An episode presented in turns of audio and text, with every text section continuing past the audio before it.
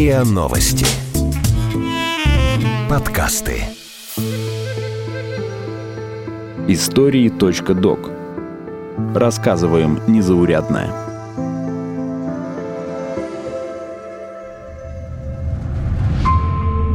Плакала, просила Аллаха вразумить мужа. История семьи, оказавшейся в ИГИЛ.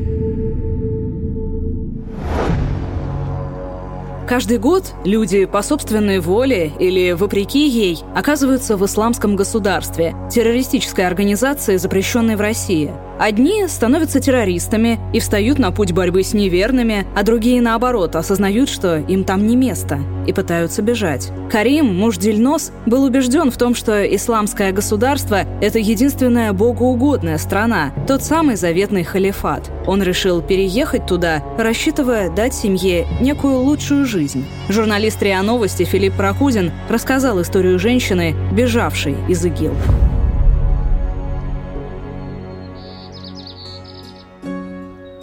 Карим, супруг невысокой хрупкой Дильнос, родился в Узбекистане, в семье мусульман-суннитов. После свадьбы он уехал работать в Санкт-Петербург. В 2011 году беременная Дильнос с сыном перебрались к нему в Россию. Неожиданно Карим решил, что он с семьей должны навсегда переехать в исламское государство. Жена недоумевала, зачем им, суннитам, жить с шиитами, но убедить мужа остаться было невозможно. Из России семья уехала в Иран через Азербайджан муж уже другой стал. Я беременная была, вообще не обращала внимания. Я не знала, что сразу он так изменится, да, террористом станет. Он мне говорил, что мы будем в Иране работать. Ну, как бы там дом дают, да, исламское государство, там угу. можешь хиджаб носить, да. И потом поехали туда. Мы там полтора месяца жили. Угу. У меня вторая дочка, Фатима, там родилась в 2011 году.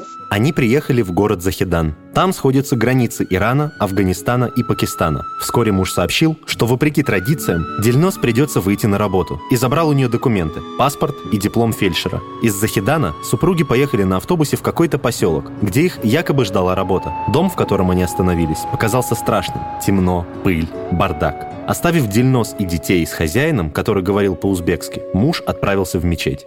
И я там плакала, говорила, что моего мужа позовите, пожалуйста. Я куда приехала, я вообще не знаю. Потом мужа позвали. Я попросила, что это такое, где мы находимся сейчас. Он говорил, что здесь Афганистан. У меня ребенок на руках было. Тогда было старшему 4 года, а младшему 20 дней. Я говорила, я знаю весь мир знает, что в Афганистане там воюют. Почему мы сюда приехали? Ты же говорила, что мы заработать будем. Mm-hmm. Ну, я там плакала, и я говорила, mm-hmm. мне надо домой. Mm-hmm. Я здесь вообще не, не хочу оставаться. Потом муж говорил, хорошо, если хочешь уехать, я с тобой не пойду, я здесь mm-hmm. останусь. Ну, говорил, ну, что ты делаешь? Голова mm-hmm. работает у тебя, что ты mm-hmm. делаешь? У тебя двое детей. Я не хочу так жить. Только после этого разговора Дельнос осознала, что муж решил стать джихадистом. Она заявила, что немедленно уезжает домой. Ей дали провожатого, посадили на автобус. Но на полпути выяснилось, что граница закрыта. Дельнос вместе с детьми высадили в поселке, где они остались на какое-то время. Потом, когда муж приехал через неделю, я думала, он тоже уже хочет домой, да? И я попросила, домой идем. Он говорит, нет, я здесь остаюсь, а ты в Узбекистан. Я говорю, хорошо, мне все равно. Лишь бы я с детьми езжу, все. Но граница была все еще закрыта сколько уже ждать. Я уже там два с половиной года жила. Я хотела бежать, но у меня не получилось. Без махрама вообще не, ходить нельзя. Я сколько раз пытался, ну, не смогла. Mm-hmm. Если бы они меня узнали бы, да, если хочу я побежать, да, убежать, или они бы меня застрелили. А они это кто там? Ну, там террористы mm-hmm. с, с автоматами ходят они. Я только от Аллаха спросила, mm-hmm. чтобы Аллах мне помог. Потом у меня там третий ребенок родилась. Это был мальчик Абдурахман. Так Дельнос, вопреки ее намерениям, пришлось остаться в Захидане. После рождения ребенка муж куда-то уехал. Дельнос думала, что он не вернется, и хотела бежать, но у нее совсем не было денег. Их не хватало даже на лечение детей. Младший заболел корью и умер. Карим вернулся через 7 месяцев и объявил жене, что нужно срочно уезжать. Смерть малыша потрясла его. Карим увидел в этом знак. Аллах им мужу глаза открыл, что они нехорошие человеки, да? Муж пришел, говорит, нам надо срочно в Турцию. Или они нас убьют, до этого нам надо сбежать отсюда. Возвращаться в Узбекистан он отказался. Боялся, что его и жену посадят за содействие терроризму. Хотя Карим уверял Дельнос, что в боевых действиях он не участвовал. В 2014 году семье с двумя детьми все же удалось перебраться в Стамбул без паспортов. Дельнос понятия не имела, где ее документы. Она их не видела с тех пор, как отдала мужу в захидание. В Турции муж сбрил отпущенную в Афганистане бороду, устроился на работу строителем. Там родился уже четвертый по счету сын. Его тоже назвали Абдурахманом. Потом на свет появилась дочь, Аиша. Казалось, что жизнь, хоть и нелегальная, налаживается, пока не заболел Абдурахман. У меня ребенок болел, нам надо к доктору было поехать. Там дорого было. Частные докторы без документов принимают. Мы туда поехали. Потом принимали они. Ну, говорили как бы на турецких лирах 700 лира на каждый день у тебя ребенок состояние вообще нехорошее, если не будете доктору, да, он может умереть. Муж говорит, пусть лежит, я деньги, иншаллах, найду. Муж познакомился с неким Али, который дал 10 тысяч долларов на лечение сына. Едва Абдурахман поправился, Али потребовал немедленно вернуть долг. Это было невозможно, поскольку Карим получал всего 600 долларов в месяц. Тогда Али предложил ему поехать на заработки в Сирию, на нефтяные месторождения. Несмотря на отсутствие паспортов, Семья вновь пересекла границу. На посту муж предъявил какую-то бумагу, которая устроила пограничников. Через Раку они попали в Миядин. Поселив семью в хорошем доме, Карим уехал на два месяца якобы на практику, чтобы научиться нефтедобыче. Вернувшись, он сообщил, что эта практика – обман. Никакой нефти нет. Карим опять попал к террористам. По словам Дельнос, они знали обо всех передвижениях семьи.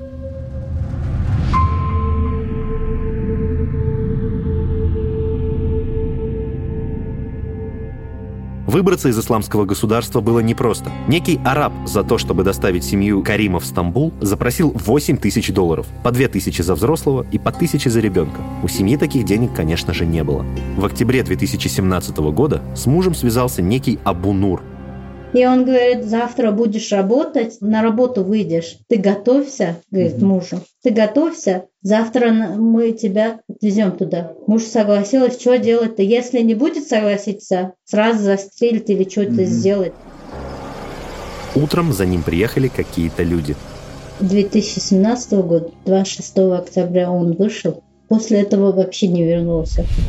Через несколько дней появился незнакомый человек и сообщил, что отныне Дельнос вдова. По шариату она должна была носить траур 4 месяца и 10 дней. Он говорит, ты не можешь выйти из дома, говорит, ты не будешь накраситься, не будешь нарядно одеваться, просто дома сидишь и никуда не выходишь. После этого я говорю, почему так? Он говорит, твоего мужа, говорит, застрелили, говорит, фотку показал. Муж был, застрелили они и ногу сломали, Дельнос отказалась в это верить. Араб подозвал ее старшего десятилетнего сына, который понимал по-арабски. Мальчик объяснил, что отца убили за попытку побега. Кто хочет убежать, да, в Турцию, они такие наказания получают. Мы плакали, что делать-то, куда пойдем, мужа нету. Я думала, там буду не знаю, убитым там, под бомбами останемся. После этого Абунур пришел, говорит, это вилла, это вам уже не принадлежит. Абунур отправил семью в дом для вдов и их детей. Там она встретила узбечку, Раби из Намангана. Ее семью тоже обманули, мужа убили. Она осталась одна с четырьмя детьми, как Дельнос. Раби рассказала, что за две с половиной тысячи долларов арабы довозят до Турции. Это цена за взрослого. Столько же взяли бы и за детей, за всех четверых. Дельнос наконец решилась связаться с матерью. Она хотела ей позвонить, но в телефоне не было сим-карты. На смартфоне был мессенджер, но в доме не было интернета. Поэтому Дельнос набирала сообщения, отдавала телефон старшему сыну, который шел в интернет-кафе и отправлял их оттуда. Каждый день три раза у меня сын выходил на интернет. Он каждый день кепку одевала, чтобы не заметили они, куда он пойдет. Да? Постоянно торчавший в интернет-кафе мальчик подозрений ни у кого не вызывал. Благодаря ему Дельнос удалось связаться с мамой и попросить у нее 4000 долларов на побег. Я раньше вообще маме никогда не звонила. 2011 года до этого я вообще не звонила, чтобы ее не, не беспокоить, чтобы ей плохо не было.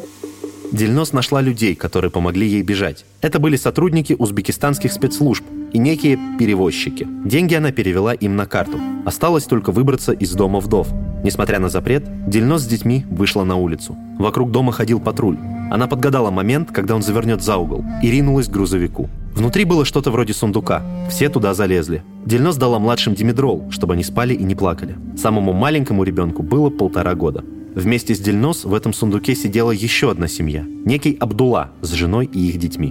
В пути они сделали перерыв. Четверо суток жили в палатке. Затем 7 часов ехали до Идлиба. Оттуда до границы с Турцией рукой подать. Там работал интернет. Можно было общаться с мамой. Казалось, все спокойно. Но Абдулла неожиданно наткнулся на боевиков ИГИЛ, которые убили его за то, что он якобы выкрал Дельнос и ее детей. Вот это Абу Абдуллах сказал, когда вы приехали, мы, я, иншалла, дорогу сделаю в Турцию, никакого проблемы не будет. До этого тоже он дорогу сделала. После этого я, он умер, я не знала, куда, какая дорога есть вообще. Я женщина, не могла выйти на улицу.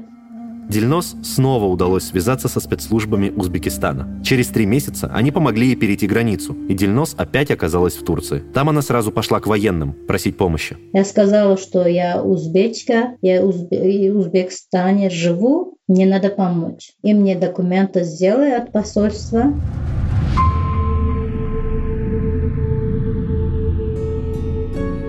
5 октября 2018 года Дельнос вернулась в родной Узбекистан. Община встретила ее хорошо, хотя Дельнос боялась, что сожители будут считать ее террористкой. Никто не попрекал прошлым, не сказал сыновьям и дочерям дурного слова. Дельнос горячо благодарит всех, кто помог ей и ее детям. Всем-всем, кто нам помог, всем я спасибо говорю, огромное спасибо.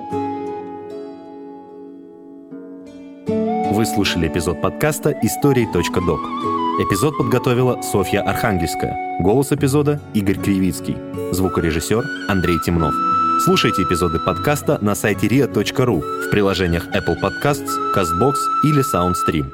Комментируйте и делитесь с друзьями.